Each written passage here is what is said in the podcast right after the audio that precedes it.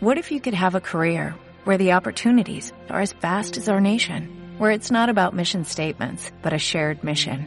At U.S. Customs and Border Protection, we go beyond to protect more than borders, from ship to shore, air to ground, cities to local communities. CBP agents and officers are keeping people safe.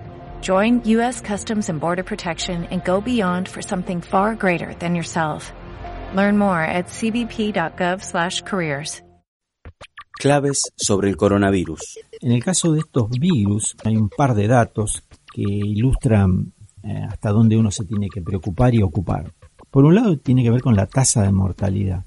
Y por otro lado, una persona, ¿cuántos puede infectar? Esto es para que tengamos una idea que si es de uno a uno, yo voy a tener un enfermo 2, 3, 4, 5. Pero si una persona infecta a 2, voy a tener 1, 2, 4, 8, 16, 32, 64, 128, 256, 512, 1024, 2048. El SARS del 2003, que ya pasó y sabemos lo que fue, tuvo una mortalidad global del 10%.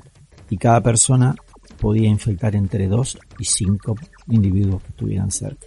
El MERS, que quedó en la península arábica, ahí del 2012, tenía una mortalidad del 40%, pero cada infectado podía llegar a infectar uno o menos de uno, con lo cual tiende a un autocontrol. El H1N1 del 2009, una mortalidad de más o menos del 0,1, o sea, baja, y cada uno infectaba entre 1.2 y 1.6. El sarampión, a nivel global, la mortalidad es de 0,3. Después están los grupos de riesgo de los cuales no hablamos, pero cada persona puede contagiar entre 12 y 18. El ébola tiene una mortalidad del 70% y cada enfermo puede contagiar entre 1,5 a 2,5. El COVID-2019 tiene hasta ahora una mortalidad global del 3% y una persona con el virus puede infectar entre 1,4 y 5,5.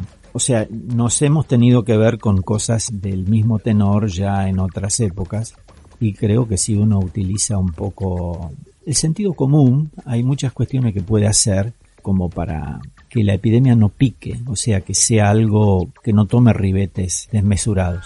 Oscar Botazo, director del Instituto de Inmunología. Coronavirus. El conocimiento es clave.